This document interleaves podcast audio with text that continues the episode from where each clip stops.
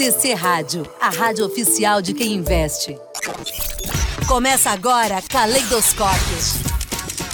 Sua dose semanal de cultura aqui na TC Rádio. Lembrando que a última vez que a banda se apresentou aqui no Brasil. Arte, cultura e entretenimento estão aqui. Era a banda com mais camisetas do público. No Caleidoscópio.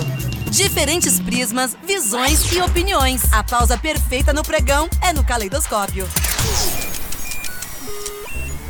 Caleidoscópio. Caleidoscópio.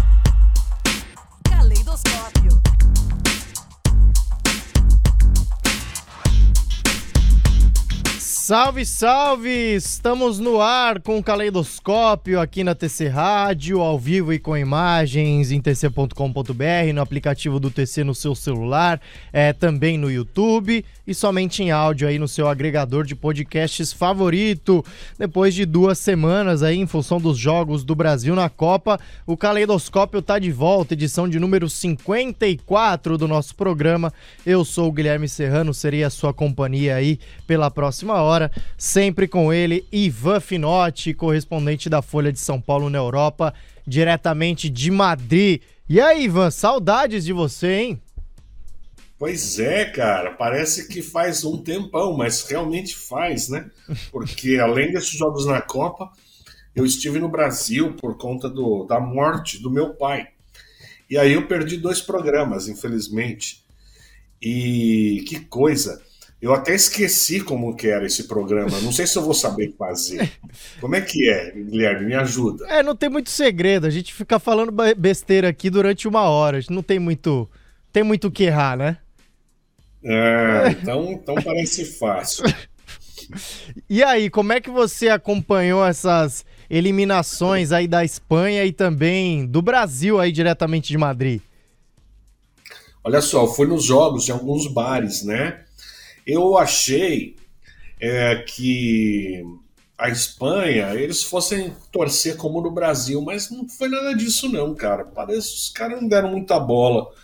Fui ver em dois tipos de bares, tipo num bar mais central, onde tinha uma molecada, e também no, mais num bar aqui, mais, mais num bairro, onde tem tipo o pessoal mais velho, mais os, os espanhóis assim, mesmo. E não estavam nem aí. Eu vi a Espanha perdendo e não, não, não, foi, não é como no Brasil, que é aquele monte de gente e tal. E o do Brasil eu cheguei a ver uns jogos também nos bares. Aí lotado de brasileiro, né? Lotado. E mas é, é, quando, quando perdeu, eu não estava, infelizmente, num bar. Não sei se teve muito choro. Provavelmente sim, né? O pessoal chorou aí bastante, né, Guilherme? Ah, sempre tem, né? Sempre é uma decepção muito grande a derrota do Brasil na Copa. A gente sempre acha que vai ganhar todo ano, né? Mas esse ano foi realmente uma tristeza perder para a Croácia. Eu acho que não estava no script não. Os torcedores estavam imaginando pelo menos uma semifinal, né? É, cara, essa Croácia realmente não, não tinha time, né? Foi essa cagada lá. Todo mundo já falou, né, dos de atacar faltando cinco minutos. Foi mó difícil fazer um gol e daí ficamos abertos ali, uma pena. E aqui tá uns tá um frio, meu caro. Esse inverno aqui, eu tô até tomando um chazinho que eu tô gripado essa semana toda. É, um frio, um vento. É, não é tão frio quanto, por exemplo, eu, tava, eu vou, eu vou para passar o Réveillon na Itália, na casa de uns amigos meus, um casal. Lá tá zero graus. Na, na, em Berlim tá menos 7. Aqui tá 8, 10. Mesmo assim, cara, é uma, um vento frio que mata, viu? Não, e eu vejo até pelo, pelo seu cenário aí, a gente conversa sempre já é de noite aí, né? Mas há alguns meses a gente via a luz do sol. Eu tava, não tava nem reconhecendo a sua sala aí. Deve estar tá um breu do caramba aí. Aí fora, é, né? São claro. 6 horas agora. 6 e 10. Já tá escuro. Teve em, em, em agosto, quando estava aqui, 10 e meia da noite estava claro. Então é uma mudança muito grande né, aqui no hemisfério norte, realmente, uma coisa que a gente não está nada acostumado. Tá certo, só no chazinho aí o Ivan Finotti. Ó, Você participa no DDD 11 número 937261318, no chat aqui da TC Station ou no chat do YouTube. A nossa enquete já está aí na sua tela. Qual artista você mais escutou em 2022? Vai chegando dezembro, vai chegando o final do ano, já é tradição a tal retrospectiva do Spotify, né? Todo mundo compartilha nas redes sociais. Se você não usa o Spotify, usa alguma outra plataforma, também tem essas retrospectivas, virou moda.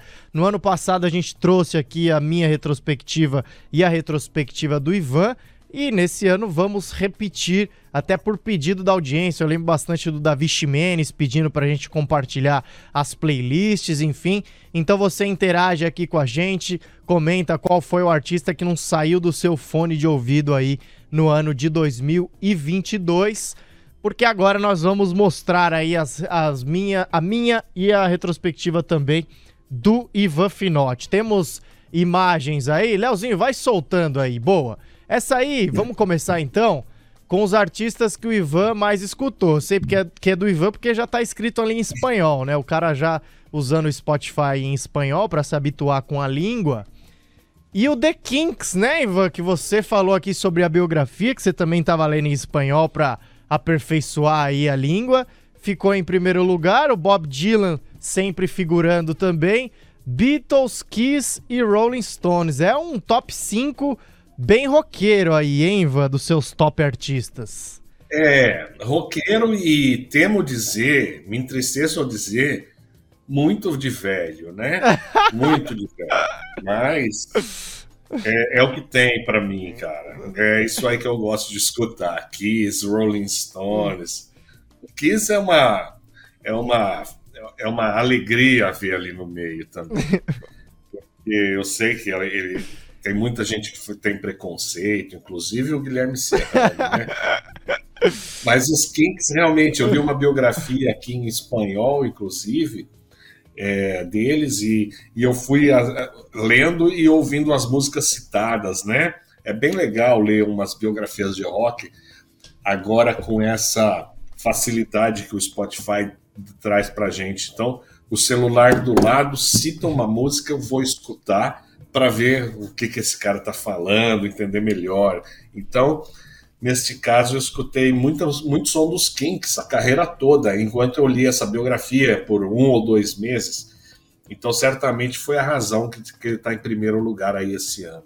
Boa, e naturalmente nas suas músicas também, os Kinks apareceram nas músicas mais tocadas.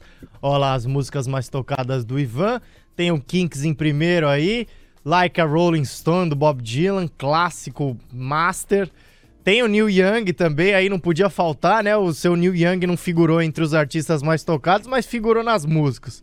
E outras duas do The Kings, quer dizer, de fato, essa biografia aí marcou seu ano musical, hein, Ivan? É, é eu, eu não sei se é um problema meu aqui, mas eu só tô vendo a imagem bastante borrada, viu, Guilherme? Não dá para ler o nome das músicas quando você mostra aí.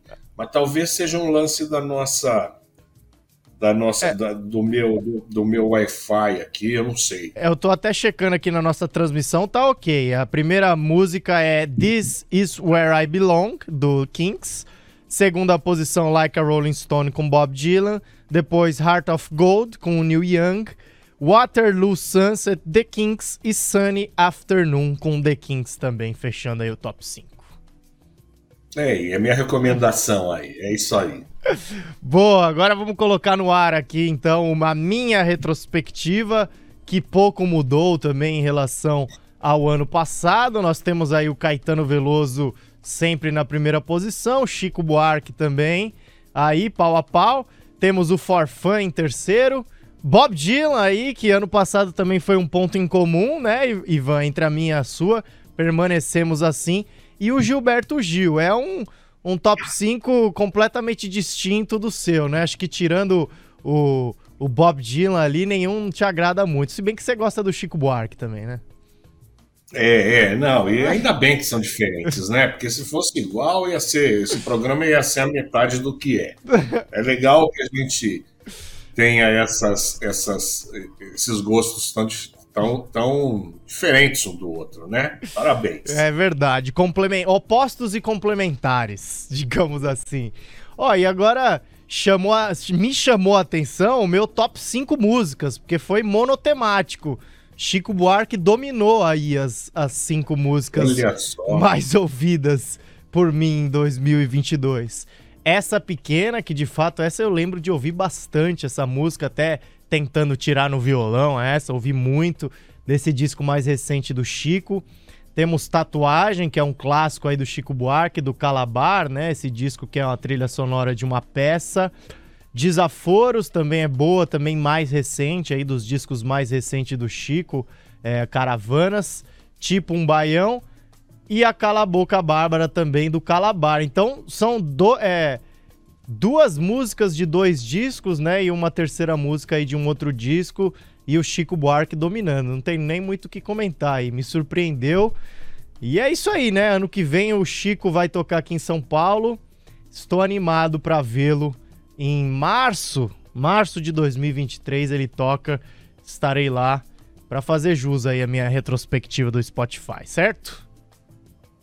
É isso aí. A enquete você já escreveu aqui embaixo, você já lançou ela aí no, no ar, não? Tá lançada. Qual artista você mais escutou em 2022? Mas a galera tá devagar, hein, pessoal? Comentem aí.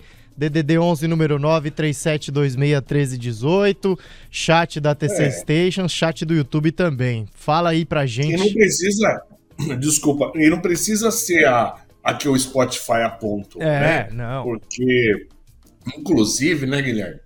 Eu andei ouvindo uns comentários, algumas pessoas meio revoltadas porque o Spotify estava dando um resultado que elas não reconheciam, né?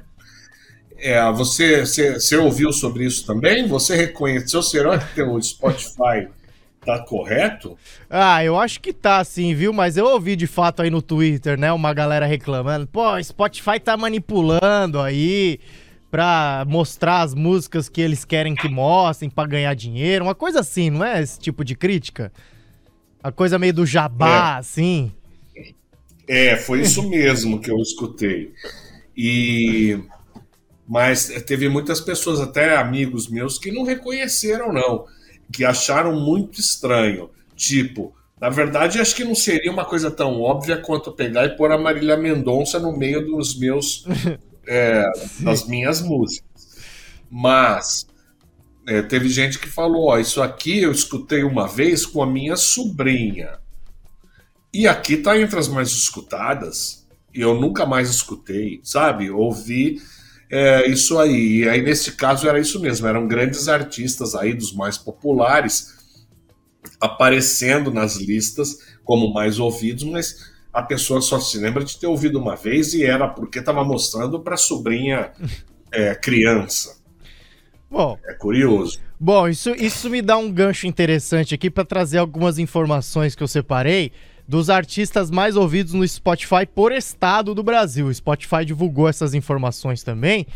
E é, pois é, é... Eu, eu passei o olho nisso aí, viu? Fala aí, termina aí. É, porque falo. é quase, quase monotemático também, né? É, é o que eu ia falar. Tudo igual, né? Mas o Brasil é já foi uma época, uma, um, um caldeirão cultural, né? Em que você ouvia é, coisas muito diversas em, em, em, em, diversas partes do país, em diferentes partes do país. Mas hoje essa globalização, essa é, é, essa tecnologia acaba juntando tudo, né? E se não mundialmente, pelo menos dentro de um país como o Brasil, a coisa funciona, é, essa publicidade, mesmo que seja de boca a boca, funciona de uma forma impressionante e acaba transformando todos os estados como praticamente iguais, não é, Guilherme?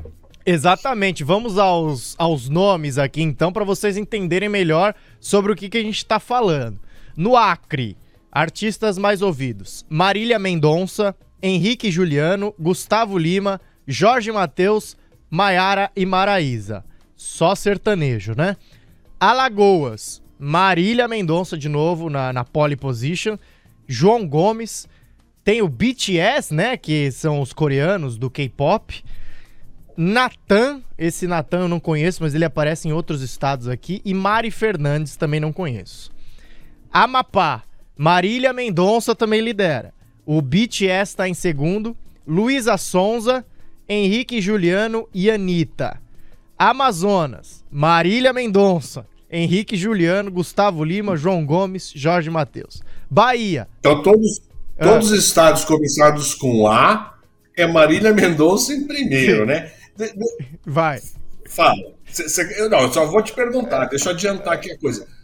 Tem algum estado brasileiro que a Marília Mendonça não foi a mais ouvida? É, mais fácil assim, senão a gente vai passar por todos os estados, é a mesma coisa, né?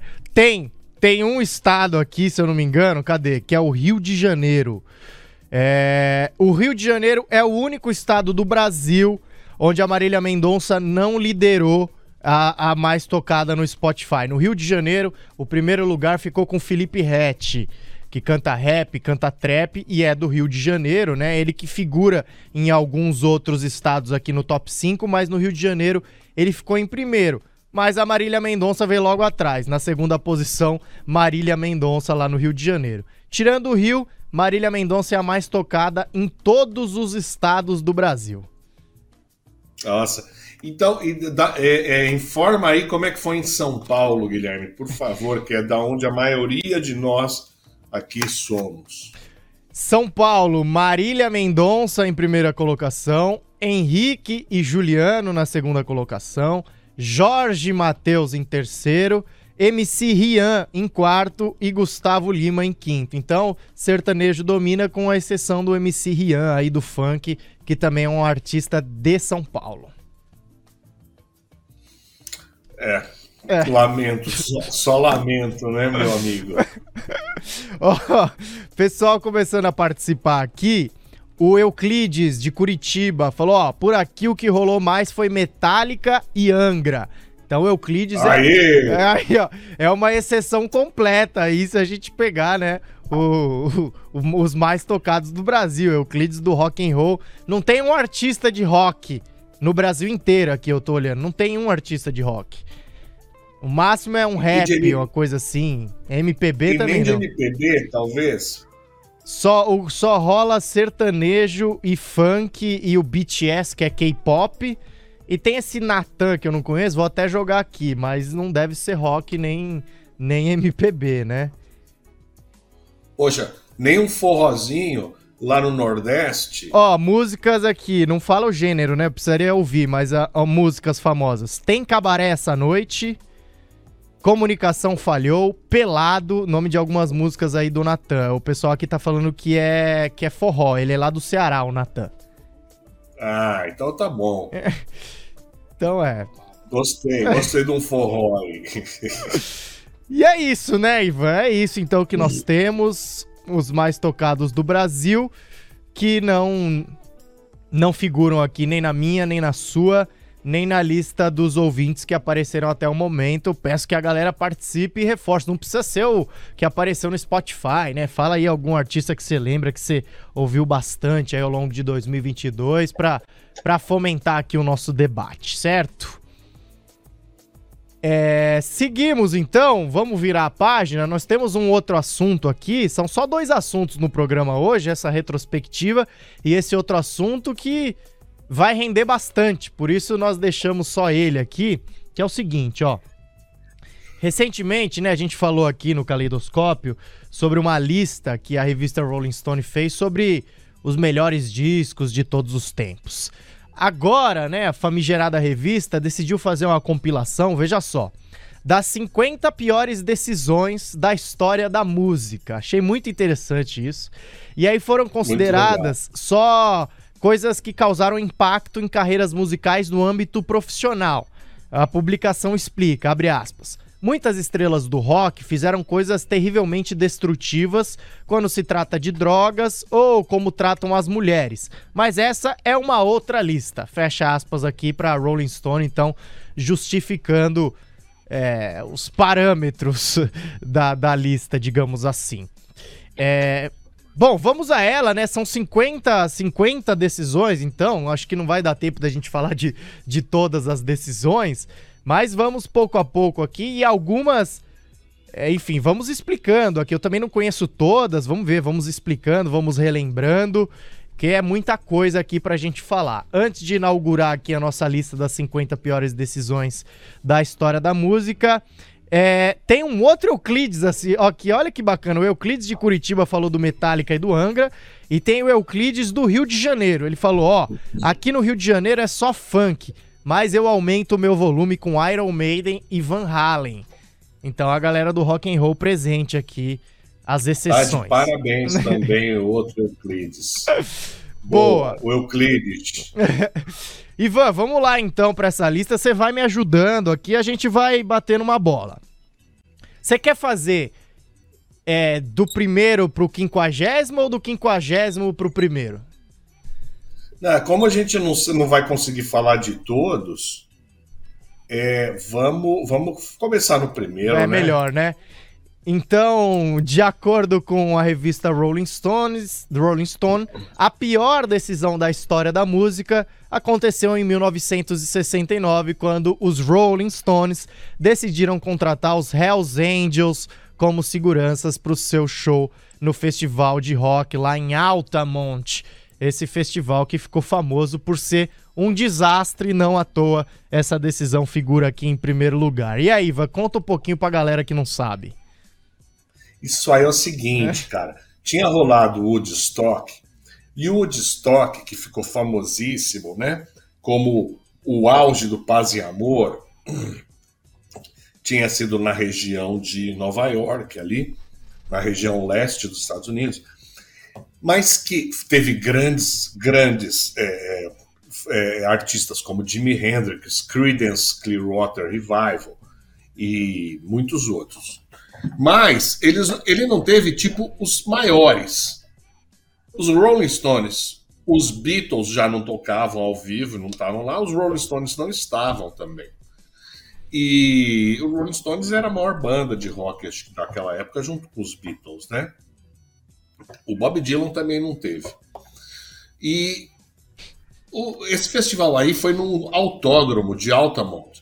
E os caras chamaram os Hell Angels. Eu não sei qual foi a razão deles ser chamados Hells Angels, aqueles motoqueiros que na época eram bem mais malacos, é, porque hoje né, o, a cultura motociclista é, é, já é bem mais é, tranquila, né? Mas naquela época os Hells Angels eram realmente marginais e os caras foram contratados para fazer a segurança. É muito curioso. Tem um filme chamado Gimme Shelter uhum. que conta em detalhes a história desse show. E os Hells Angels mataram um cara na frente do palco, porque tem uma câmera com, mostrando os Stones e, o, e a morte acontece ali. era um negro e dizem que o negro tinha tirado uma arma para matar alguém ou para numa briga. E aí eles esfaquearam o cara e, e o cara morreu.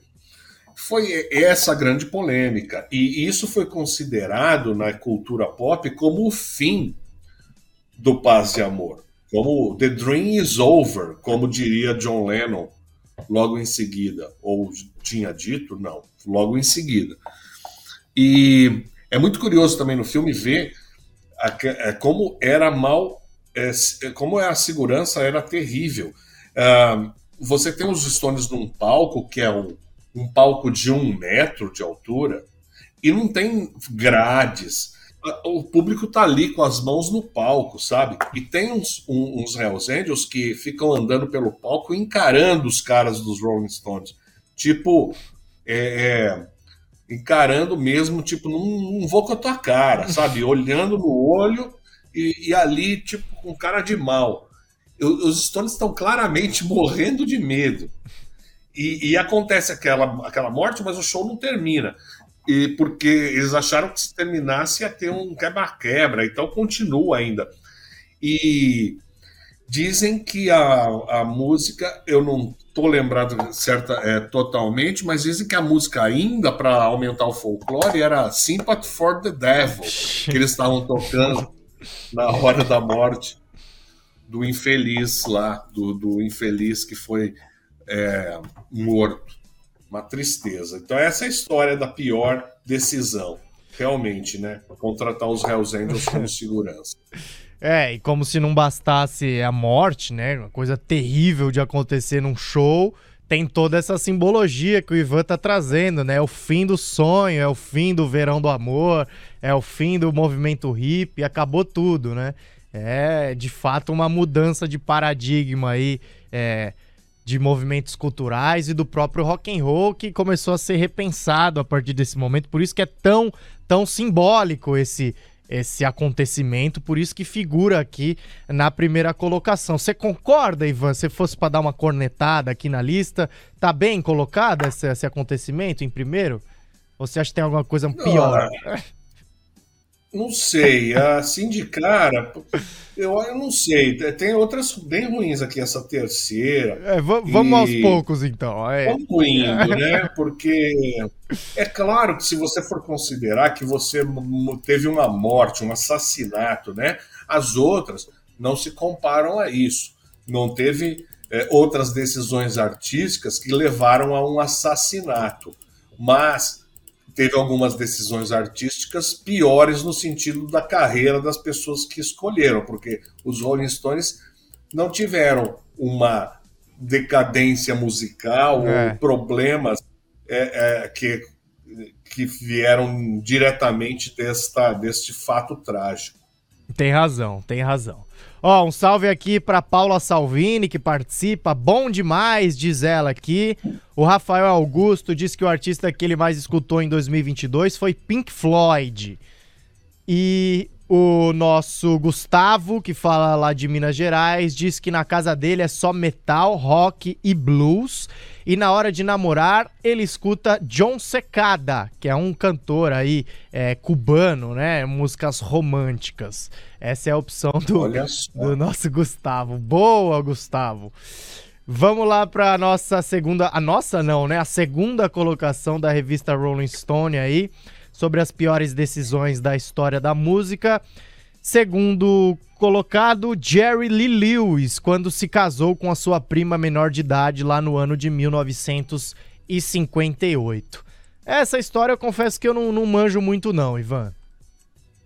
Pois é, essa história aí é famosa também. Tanto que o filme do Jerry Lewis conta ela muito bem, se centra nessa história. O filme do Jerry Lewis, lançado nos anos 90, início dos anos 90, é um filme com atores, eu quero dizer, né?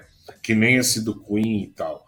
É, e, e, enfim, a história realmente está colocado aí porque isso realmente abalou a carreira do Jerry Lewis porque houve uma manifestação, um movimento contrário, acho que do, do público, dos radialistas, que é um, Estados Unidos é um país muito atrasado, né, nesse sentido de, é, de comportamental, em alguns casos. É, ele tem uma parte muito avançada, mesmo no sentido comportamental, criando novas, novas ideias e modos de vida, ao mesmo tempo, a, a grande maioria do, do país é, é, é composta de, é, de gente muito religiosa nos uhum. interiores dos estados, no centro-oeste. Então, a carreira do cara é, realmente teve um revés ali que talvez nunca tenha se recuperado direito.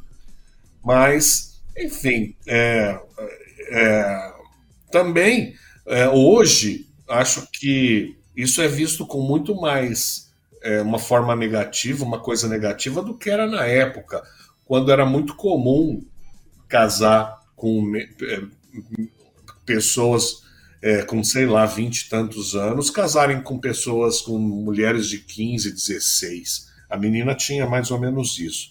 O fato de ser a prima foi o que mais escandalizou.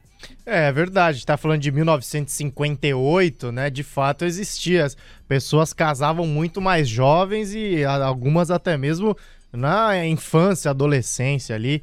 Tá aí, Jerry Lewis na segunda posição porque casou com a prima menor de idade em 58.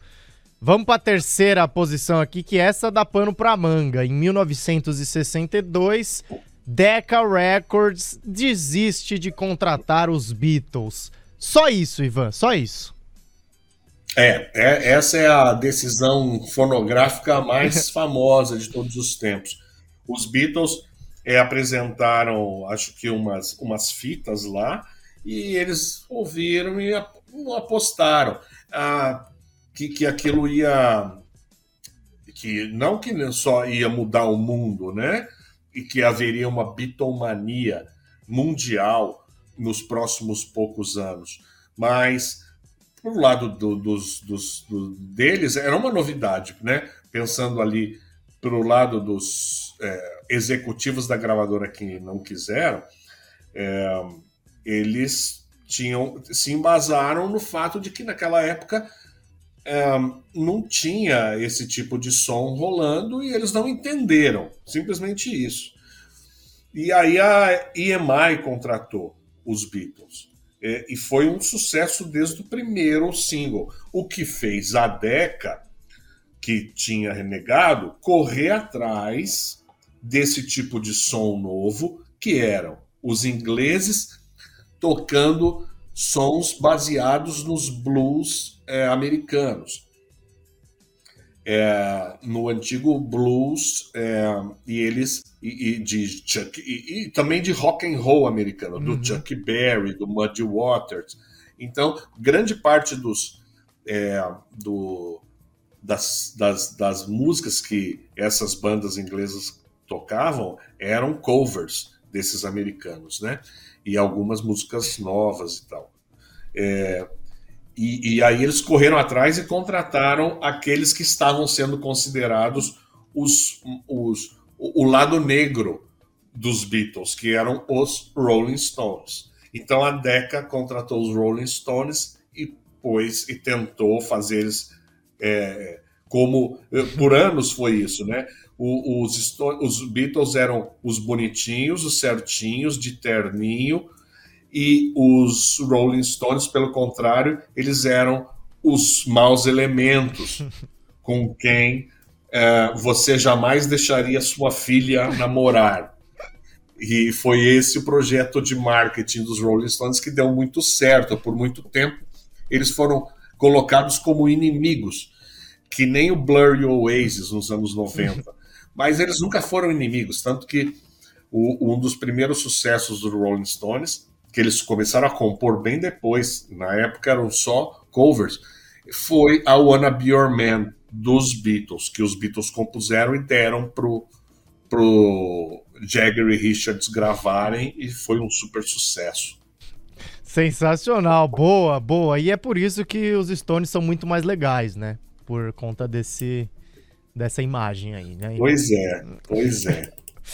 Ó, oh, pessoal, continua participando aqui com a gente, hein? WhatsApp, Station, YouTube. Qual artista você mais escutou aqui em 2022? Também fica à vontade para comentar aqui a lista da Rolling Stone. Você acha que tá faltando algum acontecimento aí? Vai, vai interagindo aqui com a gente. Acabamos de falar dos Beatles que não foram contratados. Olha só. Fala. Eu quero propor que a gente comece a pular alguns aqui, viu? Tá bom, tá bom. Porque não vai dar. Tá bom, vai, vai selecionando aí então os seus preferidos que, que rendem mais, né? Tá, vamos falar. Bom, vamos falar do 4 aqui agora. É, a, esse do 3, né? Fazendo um paralelo aqui com os nossos traders, é como você, meu, você falou, ah, não vi uma ação, falou, não vou comprar essa ação que acho que não presta, não entendi muito bem essa empresa. Passa um mês, a, sobe 100% a ação. É quase isso. É a ação mais vencedora da história da bolsa. E você perdeu a oportunidade é. de comprar. É quase isso. Ó, é, vamos lá para a quarta colocação. Tá o Eric Clapton, né? Segundo a Rolling Stone aqui, o Eric Clapton vai ao máximo no absurdo da conspiração de vacinas em 2020, né? O Eric Clapton falando bastante coisa contra as vacinas da Covid, falando que tinha medo de que as filhas é, ficassem inférteis devido à vacina, coisas desse tipo, Ivan. É, eu acompanhei um pouco isso aí e também é para só não ridicularizar o cara totalmente, consta que ele se vacinou, pelo menos uma primeira vez, e teve uma terrível é, é, como é que se diz, o Guilherme, quando você tem umas, Efeito uns efeitos colateral. colaterais terríveis. E aí ele entrou nessas de dizer que a vacina era negativa, que fazia mal e tal. Questiono se isso acabou com a carreira dele ou atrapalhou É. a carreira dele. Mas eu acho que não, não mudou muito, não. Mas é interessante essa, essa colocação aqui. Claramente errada do Eric Clapton. É, até porque a essa altura do campeonato, né, pô, não tem meio que como destruir a carreira dele, já tá feita, né, do Eric Clapton. Se fosse uma coisa assim no meio da carreira, talvez.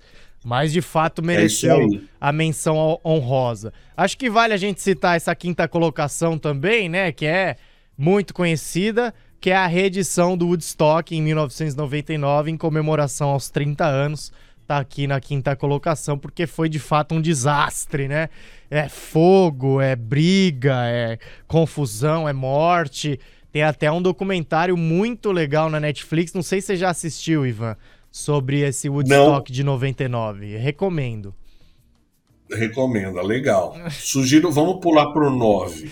9, então. Na, no- na nona colocação, U2 distribui seu novo álbum Songs of Innocent de graça no iTunes no ano de 2014. Você lembra dessa história, Não Guilherme? lembro.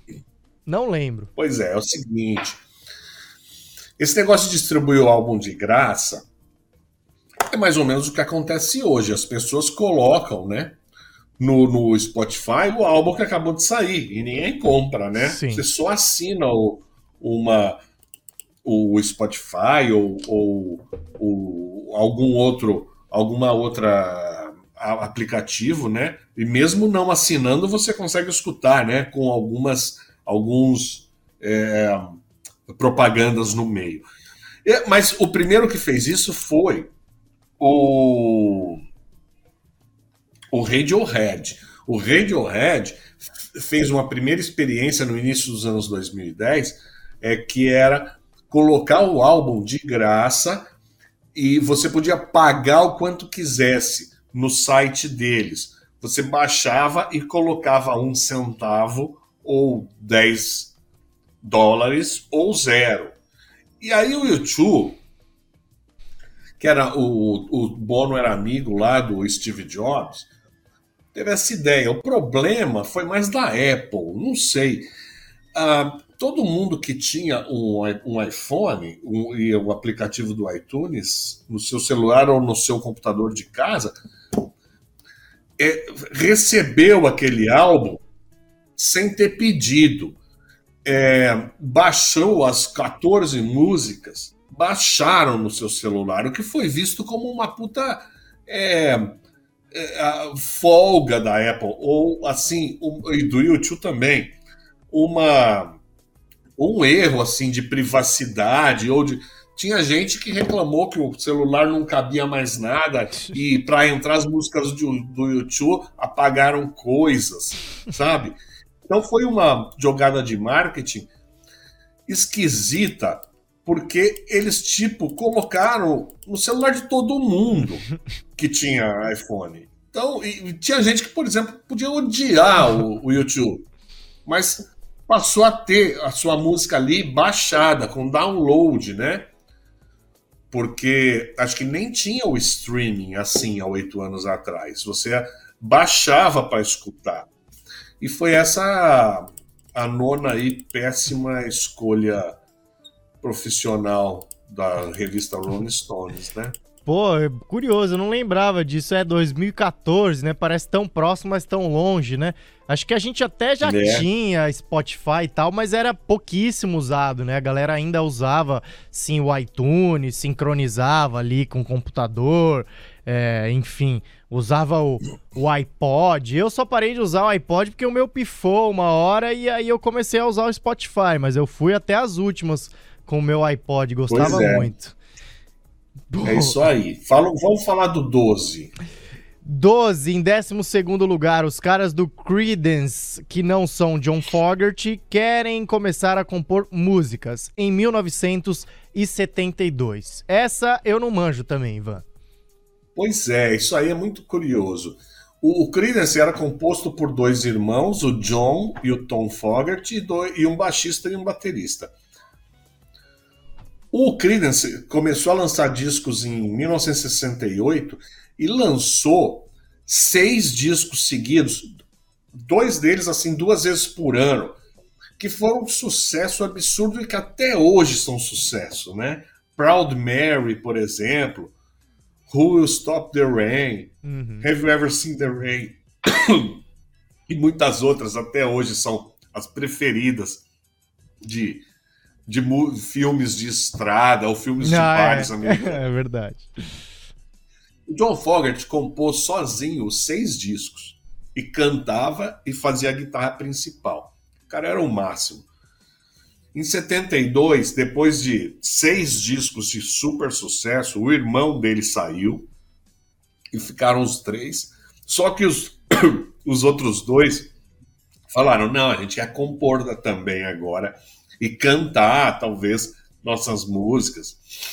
E aí o sétimo álbum do Creedence, que chama Mardi Gras, que significa aquele carnaval de uhum. New Orleans, foi assim, tipo assim, três músicas para cada, ou quatro músicas para cada desses remanescentes.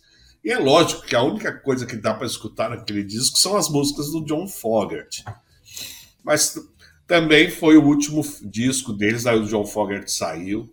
Foi realmente uma, uma ideia de jerico. Boa. Ó, você falou mais cedo do Blur, né? Citou aí o Blur e a Paula Salvini. Caramba, Blur sumiram. Acho que faz tempo que a Paula não ouve falar do Blur. É... E o, o, Gustavo falou aqui: eu acho que o som que eu mais escutei em 2022 foi de um guitarrista virtuoso, cantor, compositor e produtor musical norte-americano, Richie Kotzen. Você conhece, Ivan? Eu não conheço. Não, não conheço. Boa, mas é sempre bom a gente conhecer. Depois do programa eu vou ouvir com essa descrição, né? Um guitarrista virtuoso, cantor, compositor e produtor musical suou bem atrativo aqui o tal do Rich Codsen. Obrigado ao Gustavo. Ó o Davi Ximenes aí, cheguei, Gui Serrano. Valeu, Davi, ainda dá tempo de participar aí. Qual artista você mais escutou em 2022? Qual é a próxima, 14. Ivan? 14. 14. Ah, essa aí também é boa, né? Os Beatles dizendo: somos maiores do que Jesus, lá em 1966. Zé, eu acho o seguinte: essa daí entra na mesma linha do que a gente descreveu ali no problema do Jerry Lee Lewis, é. né? Ele falou isso e foi um escândalo na América, nos Estados Unidos, mas foi um super escândalo. Tipo, as pessoas se reuniam. Desculpa, eu tô com essa gripe, tô toda hora tossindo. As pessoas se reuniam nas praças das cidadezinhas com os discos dos Beatles para jogar na fogueira. Parecia a época dos nazistas, quando os caras jogavam, queimavam os livros das universidades. Uhum. Eles jogavam os, os, discos dos Beatles na fogueira, queimaram. E é, então foi um abalo ali, mas é curioso que mesmo isso não, não, não, não abalou totalmente os Beatles, né? Eles continuaram maiores que Jesus, porque o que eles disseram, o que o John Lennon disse é que os Beatles são mais populares é, do que Jesus, nesse sentido de maiores. Evidente que, para quem acredita que Jesus Cristo é o Filho de Deus, os Beatles não estavam dizendo que eles faziam mais milagres, que eles transformavam é, água em uísque com Coca-Cola, né? Não era isso. Eles são maiores porque são maiores, mais populares. Mas, enfim, foi uma, uma história ótima do folclore do rock. Totalmente, é, essa marcou e marcou bastante, mas de fato, né? Na hora foi um escândalo, mas depois não mudou nada a história dos Beatles que pararam de fazer shows e foram pro estúdio e, e o resto é história, a gente sabe muito bem, né? Então os Beatles já, já apareceram aqui na terceira posição, né? Porque a Deca não quis contratá-los e agora em 14 aqui com essa, com essa frase bem famosa. Ó, mais gente aqui. 16. Vamos para 16 antes. É, valeu aqui. Não, pode falar das pessoas, é. Valeu aqui ao Gustavo, ele mandou uns links aqui com as músicas do Rich Kotzen. Vou ouvir, Gustavo, obrigado. O Davi Ximenes está aqui com a gente falando que. Primeiro ele pergunta: o Ivan já está na Espanha? Sim, tá lá passando um frio danado em Madrid. E ele diz aqui que o Vintage Culture foi o artista mais ouvido por ele. Então o Davi Ximenes curte uma eletrônica. Vintage que é, que é um DJ aí. Mas ele complementa, ó, mas a minha playlist tem muito rock e algumas alternativas nacionais. Boa, Davi então é eclético. O Euclides dizendo que nasceu em 82, que foi o ano que o Ozzy mordeu a cabeça de um morcego no palco. Essa também é uma ótima história Excelente. do folclore, né? Do folclore do rock and roll. E, e o ele... É, e parece que é verdade, Fala viu? Aí.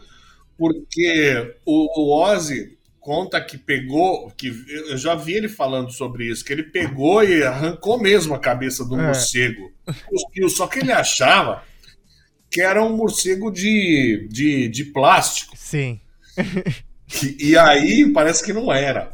Então é uma história excelente. É, essa é incrível. E o. E o Eli Santos complementando aqui a história dos Beatles, ele fala: ah, essa palavra é ambígua, né? Eles não eram mais populares também, enfim. É, tem uma polêmica, é uma frase muito forte que, que dá muitas interpretações. Qual você falou, Ivan? 16, é isso? É isso aí, essa é importante. É, que também tem a ver aí com essa coisa do streaming, com essa coisa do acesso à música, né? O Metallica é. ataca seus próprios fãs contra o Napster ou Napster lá no ano 2000. Pois é, eu lembro disso muito bem, porque o Napster foi, um, foi o primeiro programa que a, que a gente começou a escutar música digitalmente. Uhum. É, ele funcionava de você baixar as músicas que você não tinha. E era música por música, não era nem álbum inteiro.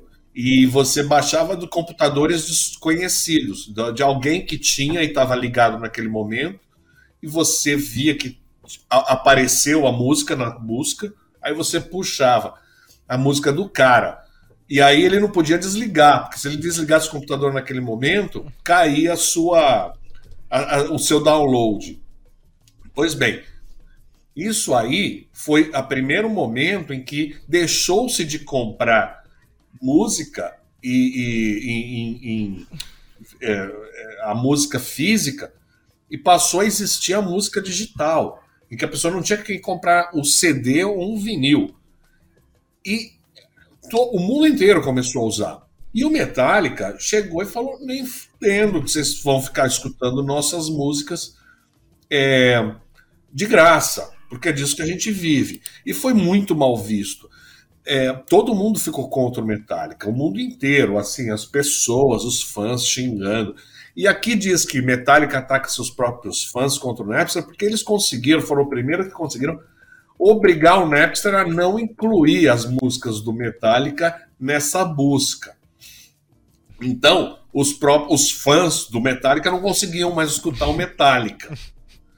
Então, nesse sentido. Mas, no final das contas, Guilherme, foi muito importante isso, porque, é, de certa forma, foi uma, foi uma demonstração que a, as coisas não são totalmente de graça na internet e ajudou a, a se criar esse modelo de negócio que hoje parece bastante razoável para o ouvinte que paga sei lá, 15 reais por mês e tem acesso a tudo de graça. De graça, entre aspas, né? Fora assinatura. Talvez, se não tivesse o Metallica se colocado contra, hoje teria tudo teria virado diferente. Teria um negócio meio de ninguém é de ninguém e talvez atrapalhado mesmo a, a, a, continuidade de algumas carreiras que dependem desse dinheiro que essa, hoje as plataformas de streaming passam, né? É, claro que hoje tem aquela crítica, né, que a gente já até trouxe aqui do, do pagamento das plataformas de streaming para os artistas, que pagam muito, muito, muito pouco para os artistas que com certeza faturavam mais na época do disco, né, que, que havia venda de discos. Mesmo assim, chegou-se aí a um meio termo, digamos assim, nessa transformação da indústria fonográfica, né? Pra quem tem nada, zero é o dobro, né? O cara tava ali baixando as músicas do artista sem pagar nada, agora ele paga é, 15 reais e o artista ganha alguns centavos. Não é o mundo ideal, mas pelo menos existe aí é, um acordo que que começou, digamos assim, com essa história, ano 2000, né? Virou o milênio e, e, virou toda a indústria fonográfica. É muito interessante a gente falar sobre essa transformação da indústria que está em curso até hoje, querendo ou não, né? É. Bom, já são, já tá ficando tarde, hein? Vamos só falar no 29 aqui que o Guns N' Roses começa a trabalhar em Chinese Democracy em 1994. Isso aí é uma piada, né? porque não era nem o Guns N' Roses, era o Axel Rose que ficou com o nome e demorou 20 anos para conseguir terminar o disco. Você sabe da história? 20, 20 anos. anos. É, 20 anos. Para fazer um disco que não presta? Pois é.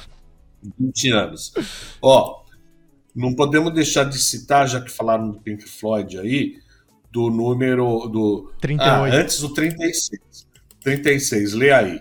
É, David Giffen processa Neil Young por não soar como Neil Young em álbuns como Trance, Everybody's Rockin' e Old Ways. Isso foi em 1993. Essa é, é muito foi. curioso, né? É, o, Geffen tirou o Neil Young da gravadora dele e aí ele começou a lançar discos esquisitíssimos. O Trance era um disco com sintetizador. Até a voz do Neil Young era sintetizada. Uh, aí ele lançou Everybody's Rocking, um disco de rockabilly. E daí ele lançou o Old Ways, um, um disco de country caipira. E, e ninguém gostou dessas coisas. E o próprio dono da gravadora processou o cara, meu. Porque você, eu te contratei para você fazer o que você sempre faz e aí você muda tudo. Muito engraçada essa história e verdadeira. E o 38? É, Roger Waters desafia o Pink Floyd a continuar sem ele lá em 1985. Pois é, né? E, e saiu e o Pink Floyd continuou sem ele, né? Fez grandes discos, né? Com, de muito sucesso com, com, com, uh, com o guitarrista David Gilmour liderando. Essa é uma história e eles brigaram até hoje, né? Eles não se, se falam muito bem. Muito chato isso. Ó, tem muita coisa legal, tem o Bob Dylan aqui também, enfim, eu acho que a gente poderia, Ivan, já que sobrou tanta coisa, se a gente falou 10, acho que foi muito, a gente poderia fazer uma seleção aqui dos melhores, dos mais interessantes e trazer na semana que vem. Talvez a gente possa fazer aí uma segunda edição dessa lista, acho que é, é folclórico, acho que é legal, o pessoal se diverte também. Até registrando aqui as participações da galera, a Lívia o artista que eu mais escutei foi facilmente Bruce Springsteen, especialmente um show dele em Londres que descobri uns dois anos e não paro de assistir, não paro de ouvir. Sensacional. A Paula Salvini dizendo que baixou muita música assim, desse jeito no Napster. É, o Davi Ximenes eu já falei, dizendo que também curte as, os remixes do Vintage Culture de músicas brasileiras. E o Euclides está lembrando de um episódio aqui, a gente falou do Ozzy comendo, mordendo lá o morcego. Também tem o Alice Cooper com o um episódio de uma galinha jogada no palco pelos fãs. Ele jogou ela de volta pro público e eles despedaçaram a galinha jogando os pedaços de volta no palco. Alavancou a fama. Você lembra dessa história? Credo. É, eu, não, não, não tô uma muito coisa, ligado, Uma coisa meio tenebrosa mesmo, de fato. É, mas acredito. Credo. Boa. Valeu, Euclides. Ó, 2h59, então vamos para nossa agenda aqui para fechar o programa de hoje. Já adianto, hein, Ivan, que essa agenda desse final de semana está meio fraca, hein? Vai chegando o final do ano, acho que vai Vá, vão acabando Sem aí dúvida. os shows. Ó, no Rio de Janeiro, amanhã tem Paralamas do Sucesso no Quali Stage, ingressos a partir de 120 reais, disponíveis em eventim.com.br. Em Minas Gerais, amanhã, gravação do DVD do Bruno e Marrone no Star 415 em Nova Lima. Ingressos a partir de 210 reais, disponíveis em Star 415eventos.com.br. No Rio Grande do Sul, Amanhã também Humberto Gessinger no pavilhão da Oktoberfest em Santa Rosa, R$ 45,00. Disqueingressos.com.br. Em Ribeirão Preto, amanhã também, então todos os eventos no sábado, Skank no Centro de Eventos Ribeirão Shopping. Agora o ingresso está uma barbaridade, a partir de 400 reais em alfatickets.com.br. Algum salva aí, Ivan? O, o, cara, esse é uma barbaridade mesmo, o Skank cobrar 400 reais. Se eu não me engano, é porque é a última turnê isso, deles. Turnê de despedida. Ah, é isso, né? Pois é, mas enfim, 400 conto, pelo amor de Deus. Pra ver o Skank é duro. Hein? É duro. Eu, eu tenho uma, uma, uma. Eu gosto, é uma paixão ali meio. Não é tanto paixão, né? Mas meio secreta pelo Engenheiros do Havaí. Eu acho muito interessante. Então eu iria ali no pavilhão do Oktoberfest ver o Humberto Gessinger. Putz. Humberto Gessinger, só 45 reais, tá é, bem pago. Tá, tá barato, tá bem pago, é, realmente. Ah, eu acho que o Paralamas me agrada mais, hein? Aliás, eu fui no final de semana passado ver a Adriana Calcanhoto aqui na Casa Natura Musical em Pinheiros. Lembrei de você, que outro dia a gente brincou aqui sobre a Adriana Calcanhoto, mas ela não cantou a música da Água Perrier, que a gente estava brincando aqui no programa, infelizmente. Ah, e cantou Devolva-me, pelo menos? Cantou, cantou. É, é show espetacular, só ela, voz e violão só. Incrível, Adriana Calcanhoto. Certo? Então tá bom. Valeu, Ivan. Um abraço. Ano que, é, ano que vem, não. Semana que vem a gente tá aqui para fechar o ano. Obrigado, hein? É, não ouve, perdemos seu som, Ivan. Mas eu não, eu não tô te ouvindo mais. Aí, aí, agora sim. Abraço, traders. Abraço, Guilherme. Até semana que vem. Valeu, Ivan. Obrigado, pessoal. Todo mundo que participou aqui no WhatsApp, na Station, também no YouTube. O Caleidoscópio volta na semana que vem. Você que nos acompanha ao vivo com imagens, a gente tá aqui às sextas-feiras duas horas da tarde. Você que está aí no Spotify, no Deezer, onde você quiser, estamos em áudio aí para você ouvir quando preferir. Valeu, hein, pessoal? Um abraço, até semana que vem.